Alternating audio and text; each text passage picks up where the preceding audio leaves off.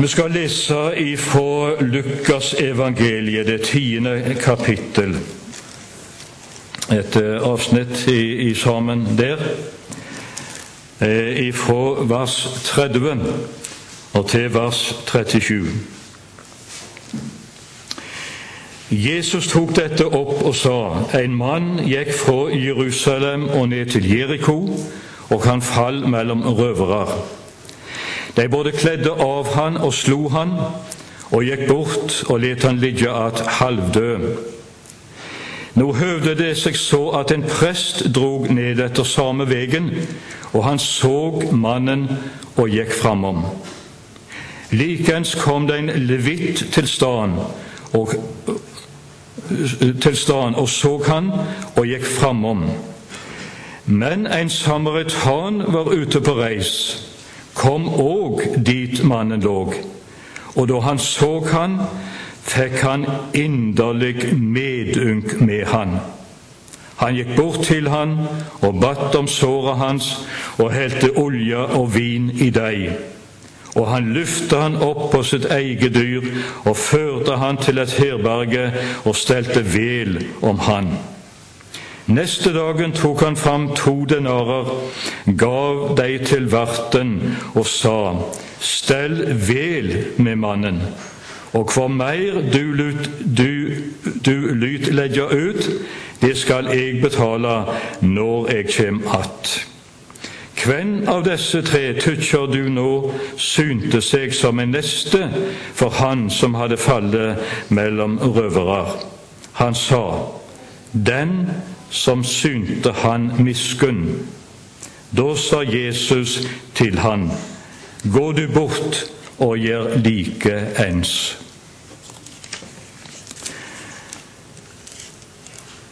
Det som er hovedpersonen i eh, denne fortellingen som eh, vi leser her, det er den barmhjertige samaritan.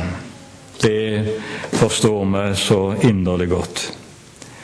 Eh, barmhjertighet, hva er det for noe? I bibelsk oppslagsbok så står det slik Barmhjertighet, det er kjærlighetens medlidenhet med de nødstilte og dens vilje til å redde dem ut av denne situasjonen. Altså, det er kjærlighetens medlidenhet og vilje til å redde ut av denne situasjonen. Det er barmhjertighet. Og det var det denne mannen fikk oppleve her i denne fortellingen, når han møtte den barmhjertige samaritan. Eh, det sto her at eh, det var en prest som gikk forbi. Han så Mannen som lå der, forkommen og halvdød, skamslådde, han gikk forbi.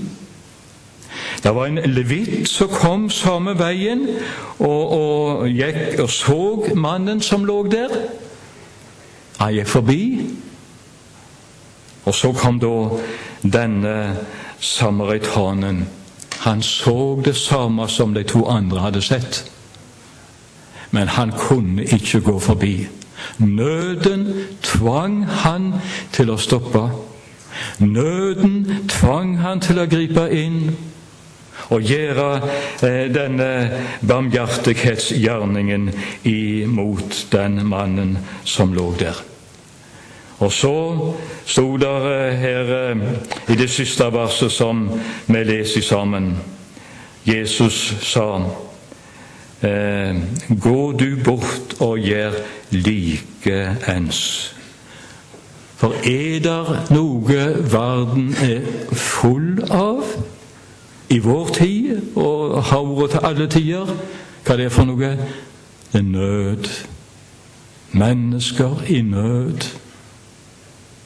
Nød som roper eh, på hjelp, som roper på barmhjertighet. Slik er det. Både menneskelig nød og åndelig nød.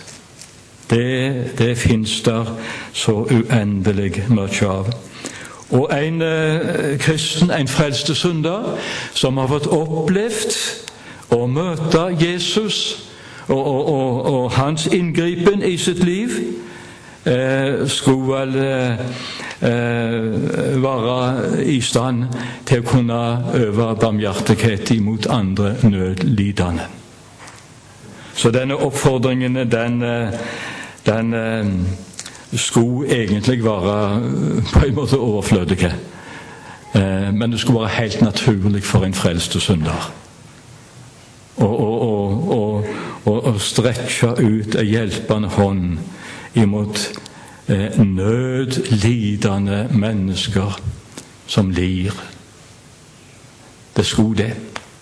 Og jeg tenker ikke minst på den åndelige nøden. Altså Den legemlige nøden ser de fleste. Men det er altså en nød som eh, er skjult, men som er, er enda verre enn den, eh, enn den menneskelige nøden. Og det er å, å, å, å ha den åndelige nøden. Å leve uten samfunn med Gud. For da er himmelen stengt. Ja, da er himmelen stengt.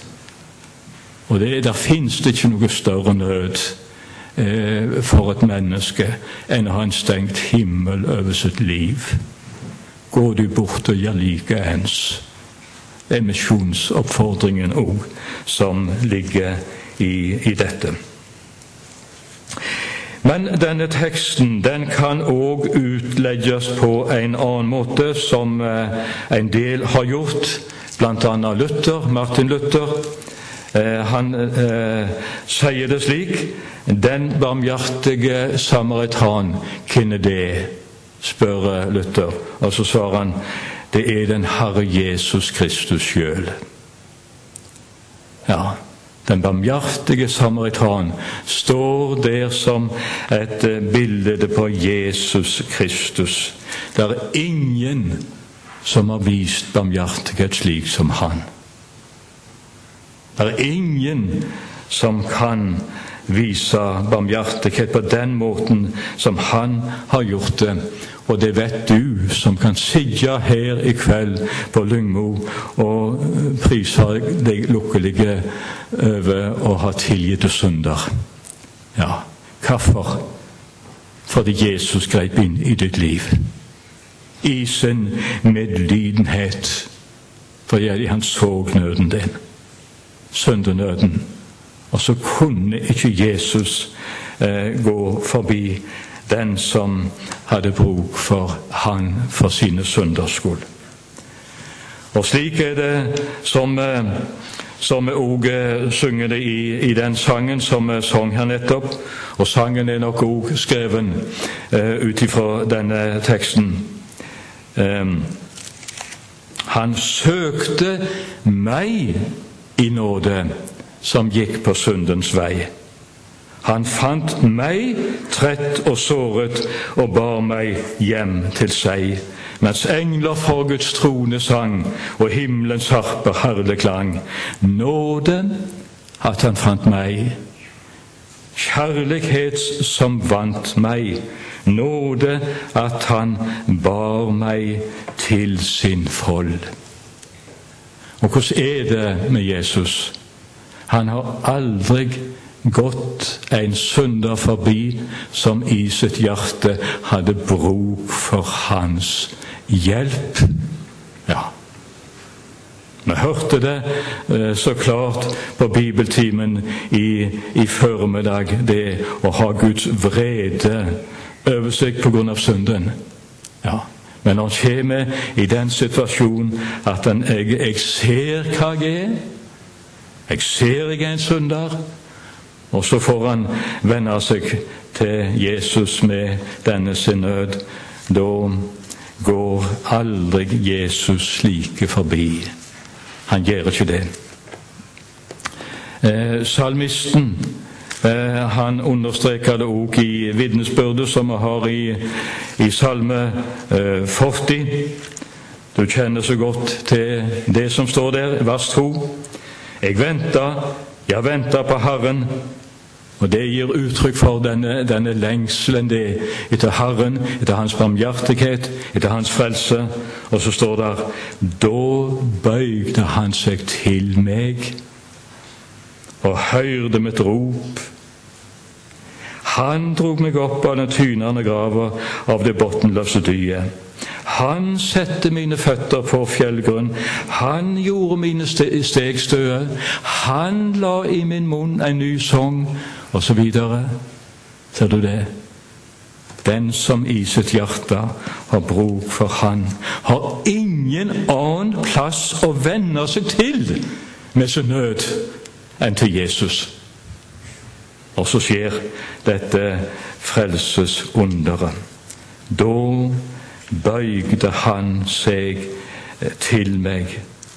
Da drog han meg opp. For den, som, den mannen som blir skildra her i denne fortellingen, eh, som, eh, som gikk fra Jerusalem og ned til Jeriko han, han som falt imellom røvere, som der sto. De kledde av han og slo han, og gikk bort og lot han ligge at halvdød. Hvem er den mannen? Det er du og jeg i vår ufrelste tilstand. Det er hvert eneste menneske i sin ufrelste tilstand.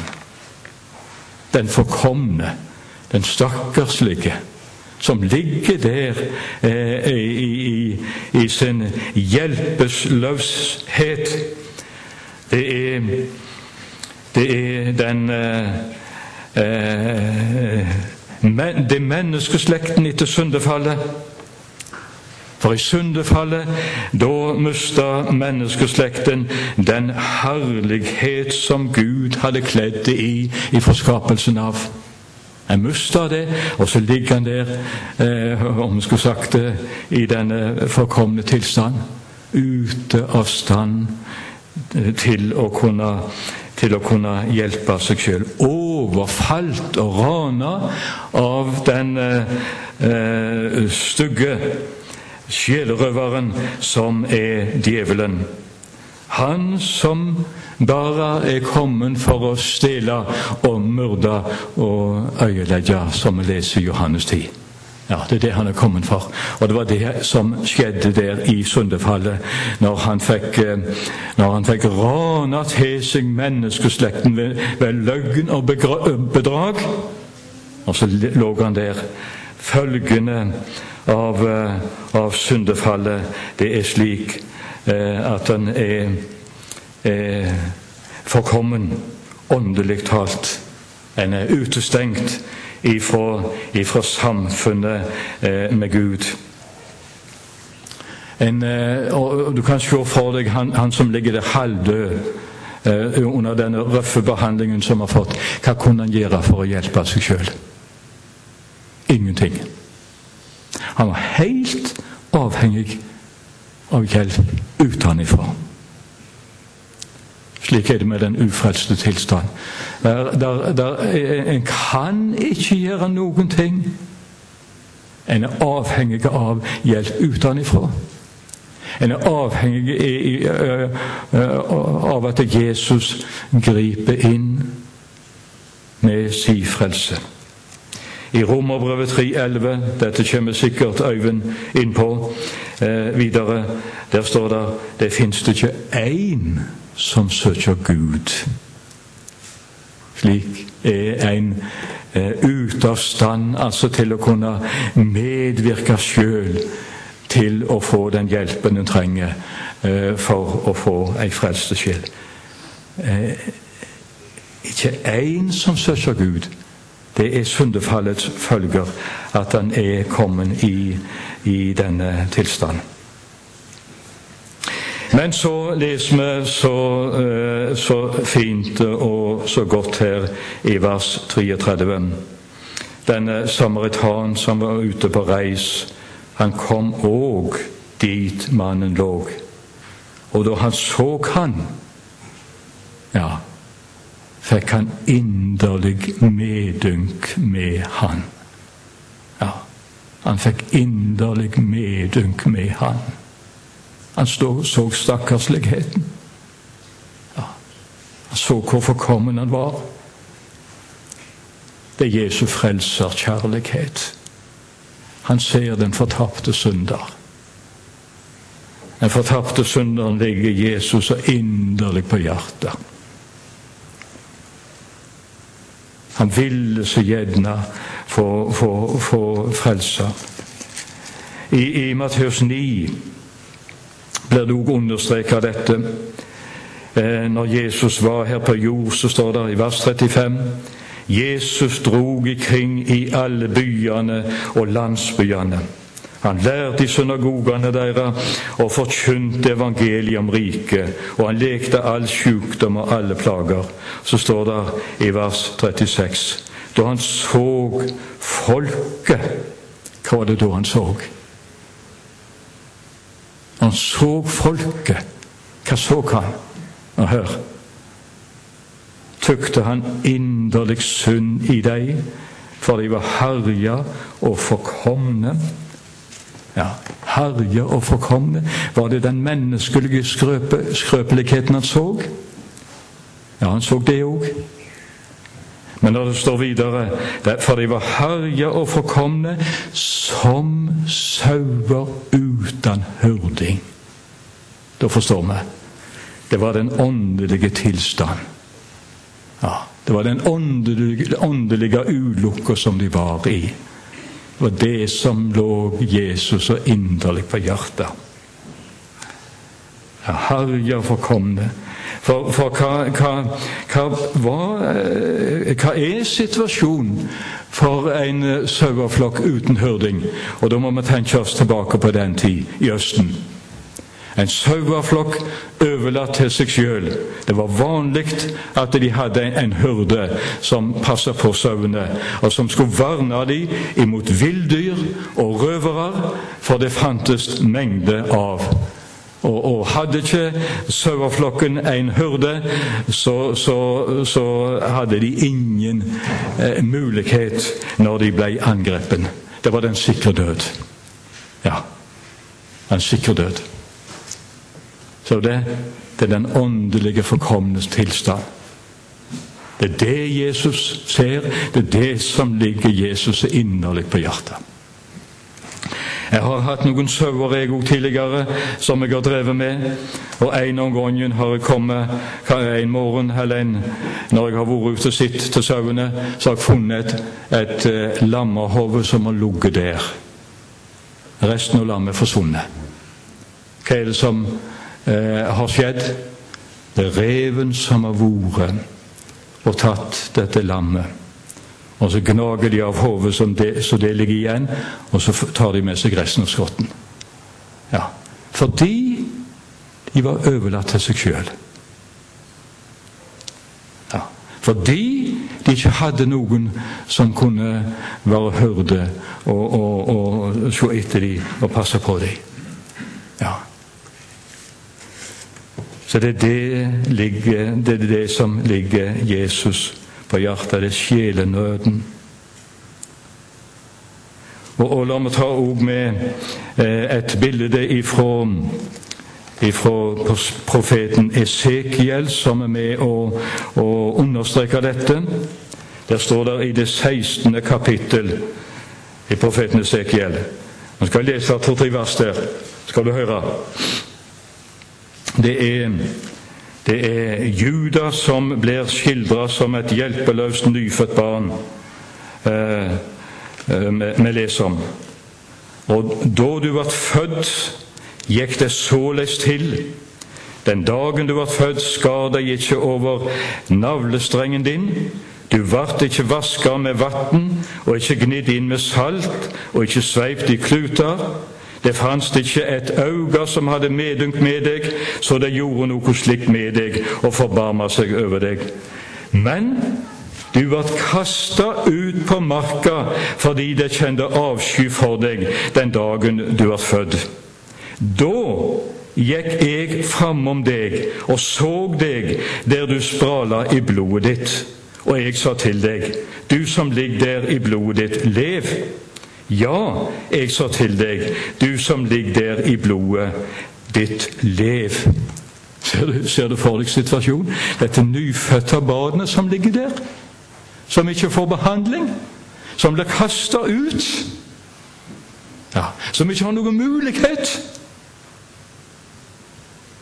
Og så var det at han så dette da, og så fikk han gripe inn igjennom sitt ord. Ja, slik at, eh, at det blei berga. Du som ligger der i blodet, lev. Slik er Jesus. Han kom til verden for å frelse syndere. Ja, det var derfor han kom. I, i 1. Timotius 1,15 står det det er et truverdig ord og full verdt å ta imot at Kristus Jesus han kom til verden for å frelse syndere.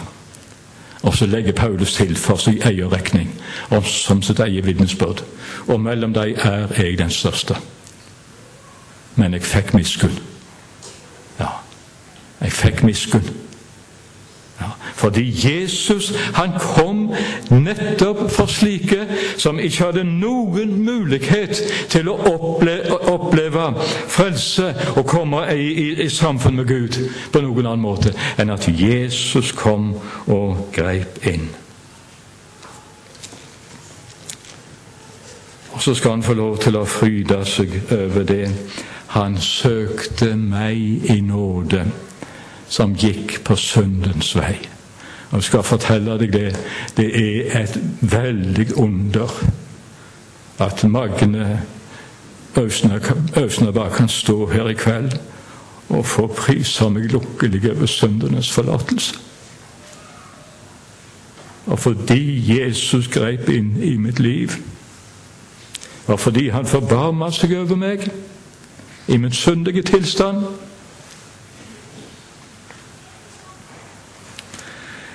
Og så synger han det òg slik i, i, i, en annen sang Å, jeg undres hvorfor Jesus stanset meg og opp meg tok. Han forlot meg mine synder, skrev mitt navn i, liv, i livsens bok. Nei, jeg, jeg, blir, jeg blir ikke ferdig med å undre meg over det. Jeg må si det. Hvorfor skulle akkurat jeg få oppleve det? Mengden de lever fremdeles i sin ufrelste tilstand. De går fremdeles på den veien som fører imot det evige stupet. Og så fikk jeg oppleve det under at Jesus grep inn i mitt liv. Ja. Frelsesfryd, det er kjennetegn, etter kjennetegner på, på den frelste synderen. Frelsesfryd. De sa det iallfall før, disse gamle. Syndenød og frelsesfryd. Det er noe som, som fyller den frelste synderen. Nøden over at jeg er en synder, at jeg ofte kommer så til kort. Ja, men fryden over det at eh, Jesus han har, han har stanset meg, han har frelst meg.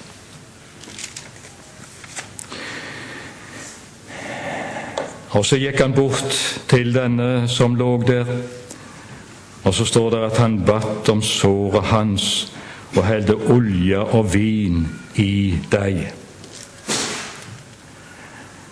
Det vanlige da på denne tid, det var at en, en jøde ble avvist eh, av en samaritan. Hadde ikke, jøder hadde ikke samkvem med samaritanere, det leser vi. Men i denne nødsituasjonen så, så, så, ble han ikke avvist. Så ble ikke Jesus avvist. Han, treng, han trong så inderlig til denne barmhjertighetsgjerningen. Og så var det at synde Så er det at syndesåret de blir forbundet. Og så heller han olje og vin, altså som bilde på, på, på lindring imot syndesåret og renselse ifra synder. Det denne behandlingen som, eh, som han fikk. Det er den behandlingen synderen får når han møter Jesus til frelse.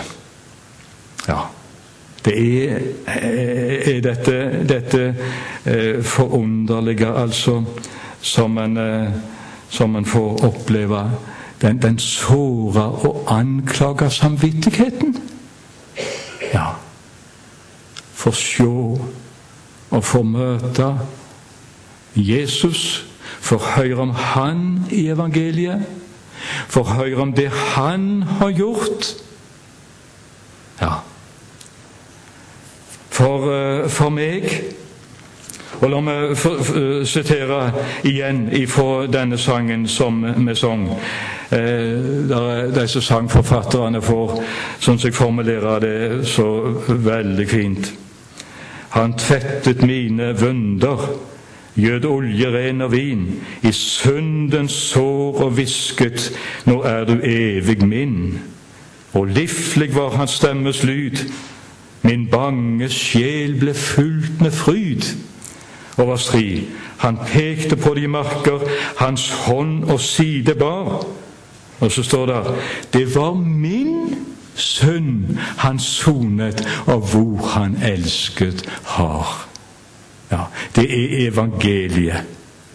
Når det får lya eh, inn i den anklaga samvittighet Ja, det var min sønn Jesus sona.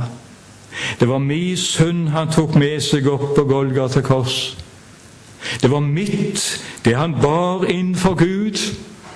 Og så tok han straffen, som jeg hadde fortjent, og så gjorde han det opp til fullkommenhet. Min bange sjel ble fylt med fryd når han får se det. Ja, når synderen får se seg løst og fri i Jesu fullkomne verk. Det er noe forunderlig. Ja, det er noe forunderlig. Da får en oppleve renselse ifra all synd. Ikke bare ifra enkelte synder, men ifra syndefordervelsen. Jesu, Guds sønns blod, renser ifra all synd, står det i 1. Johannes 1,7. Ja, alt ble rensa. Så det er et herlig budskap eh, som, eh, som eh, slik får, får møte eh, synderen om dette som Jesus har gjort. Så blir han løftet opp på hans eget dyr, og så blir han ført til et herberge, og der blir han stelt vel om, leser vi videre her. Han blir løftet opp på hans eget dyr, altså på samaritanen sitt eget dyr. Løftet opp ifra syndelivet. Løftet opp og få del i, i, i, i Jesus og alt det som han har gjort. Og for å sitere igjen det vi var borti der i Salme 40 Han drog meg opp av, av fordervelsens grav, av den, eh, av det, den dype dønn. Ja, altså en sukk. fordervelsens grav. Han har ikke mulighet til å komme seg opp ved egen hjelp. Han sokk bare ned. Men så ble han eh, så ble han eh, løftet opp ifra denne fortapte eh, stillingen når, når Jesus grep inn. Han sette mine føtter på ei klippe. Han gjorde mine steg støe, osv. Slik er det. En blir løftet opp ifra syndelivet og fordeler Jesu Kristi egen rettferdighet, som vi har òg hørt så veldig fint om. Jesus han bærer den frelste synderen i sin nåde. Du skal slippe å kjempe i egen kraft. Du skal få lov til å hvile i dette at Jesus han bærer den frelste synderen i sin store nåde og barmhjertighet. Profeten Jesaja 46, vers 4 står der Alt til dykker alderdom er jeg den samme, og til det for grå hår vil jeg bære dykk. Jeg har gjort det, og fram, framleis vil jeg løfte dykk, jeg vil bære og berge dykk. Slik hører vi eh, forsikring om. Slik er det å få leve i Jesu frelse, i Hans nåde. Og bare det eh, siste jeg vil eh, understreke her, da. Eh, så førte han han til et herberge og stelte vel om han. Til et herberge. Det er en plass en tar inn når en er på reis, for overnatting, for en natt eller for flere netter. Men det er ikke en plass en, en, en, en skal være over lengre tid, eller der en skal sette seg til. Men det er bare en foreløpig altså overnatting. Kan vi få lov eh, til å se det slik? Jesus fører sin inn i, eh, i det åndelige samfunn innimellom sine her på jord, i flokken av de han har fått lov til å frelse, inntil han kommer igjen for å hente til den egentlige heimen, til det han er frelst til. Ja. Altså, mens han lever her på jord, så har han sin åndelige heim i dette herberget, for å holde oss i bildet. Og der får en kristen sitt pleie gjennom ordets forkynnelse, gjennom bønnefellesskapet, gjennom nadværen, gjennom den åndelige samtalen, gjennom vitnesbyrdet osv. Ja, det er der en får sin åndelige pleie. Og den som forsømmer dette åndelige samfunnet der, han gjør om skulle sagt det skade på seg sjøl. Ja. Deren skal få være for at Jesus skal få, få pleie dette åndelige fellesskapet. Inntil den dagen han kommer igjen for å hente den flokken av frelste syndere med seg til det som en er frelste til, den evige salighet. Og som de dager skrider, ja, hastig iler hen. Jeg venter på de tider han komme skal igjen, og hente hjem meg som sin brud til evig salighet hos Gud. Er noe veldig stort å vente på for Guds folk. Der er det, fordi en er frelst til dette. Jesus han har grepet inn. Og da håper jeg inderlig at du som er her på møtet i kveld, har fått bruk for Jesus for dine synders skyld. Ja, for han er bare kommet for å frelse syndere.